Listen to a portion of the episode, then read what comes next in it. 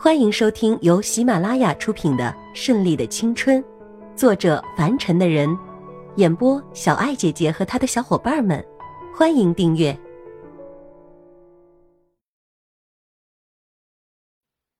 第五十八章，看穿心事。董媛媛嬉笑着站起来，不错，我是学心理学的，主要研究的还是微表情心理学，所以无论你做什么，我都可以猜到。这样算不算是给你一个惊喜啊？叶世祖摇摇头，哈哈哈，多亏我没真的跟你结婚，否则以后我是不是要活得很辛苦？什么事都瞒不过你呀。叶世祖越来越觉得眼前的这个女人让他琢磨不透了，不过还是一样，依然只是停留在只能远观的阶段，他是不会让自己再进一步发展的。董媛媛笑起来的样子很好看，很妩媚。这个世界上只有三个男人看见我之后，眼里只有欣赏，而不是其他的。我爷爷自是不必说，从小我就是看着他清澈的目光长大的。第二个就是我现在的男朋友乔恩，他是有葡萄牙血统的意大利人，见到他第一眼我们就被彼此吸引了，而他看我的目光也是一样的清澈。这第三个嘛，董媛媛停顿了一下，看着叶世祖，而叶世祖也抿着嘴笑了。第三个人就是我，是不是？哟，跟着我这个堂堂心理学博士待了这么一段时间，竟然长进了这么多啊！看来我是要收你学费了。董媛媛说着，还调皮的伸出手，像是要钱一样。两个人在机舱中开心的笑了出来，谁也不再去考虑那些烦人的问题。当飞机稳稳的停落下来的时候，天已经黑了。在临走出机舱的那一瞬间。董媛媛回头问他：“我这边可以解决，那那边你回家怎么跟伯母交代啊？”这的确是个恼人的问题。不过叶世祖很快就回过了神。这件事情还是一样，不管有没有你这件事情的发生，我都会一如既往的选择娇娇的，不会改变。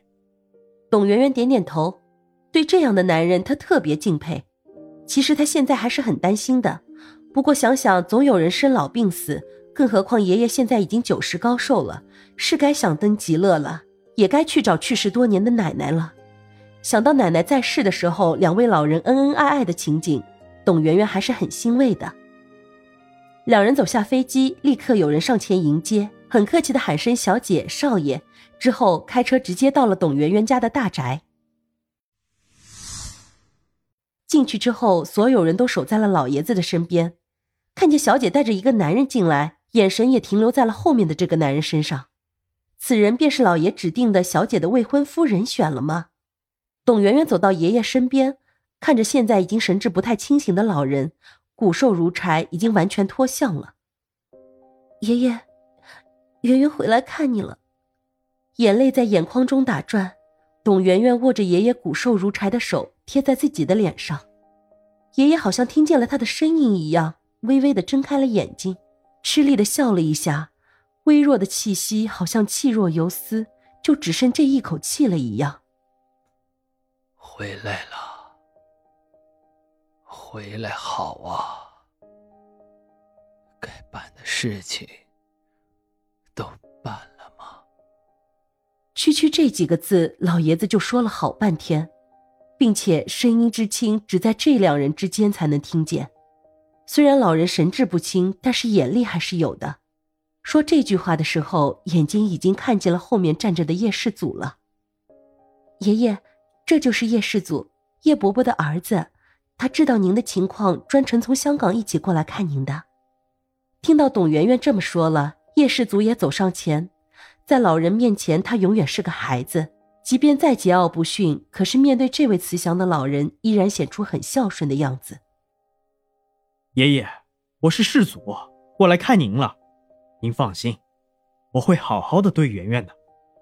叶世祖虽然说的很真诚，可是爷爷却笑呵呵的叹了口气：“唉，爷爷时日不多了，有些事情不想再去管了。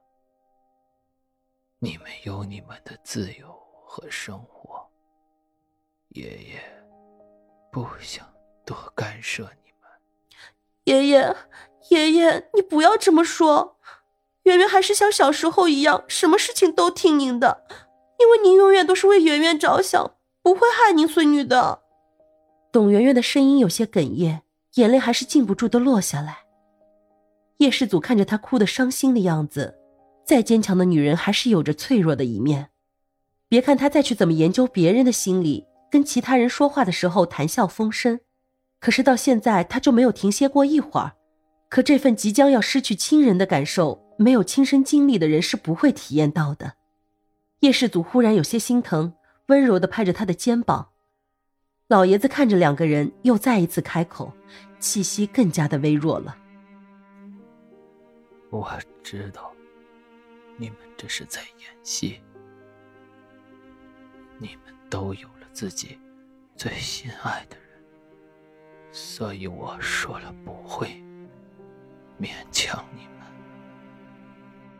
爷爷，爷爷，你不要这么说，你一定会亲眼看到我们结婚的，然后我们会生很多很多的胖娃娃，到时候，到时候你身边就围着你，叫你太爷爷，太爷爷。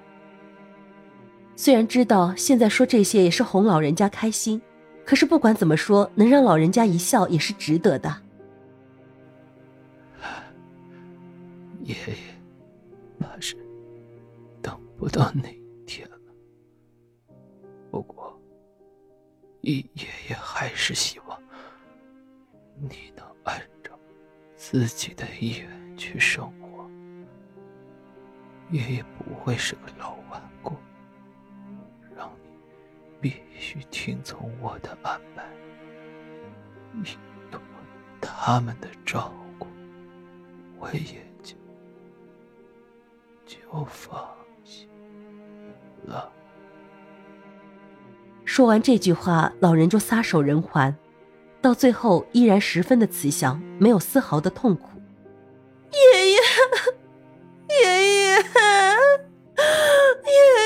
这次，董媛媛彻底崩溃了，在这世上仅有的最后一个亲人也离开了他，没有什么比这个再痛苦的事情了。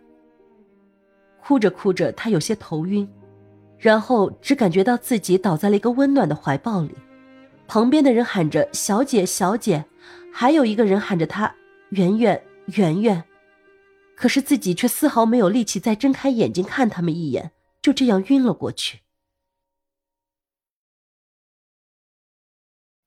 本集播讲完毕，喜欢的话就订阅吧，下集更精彩哦。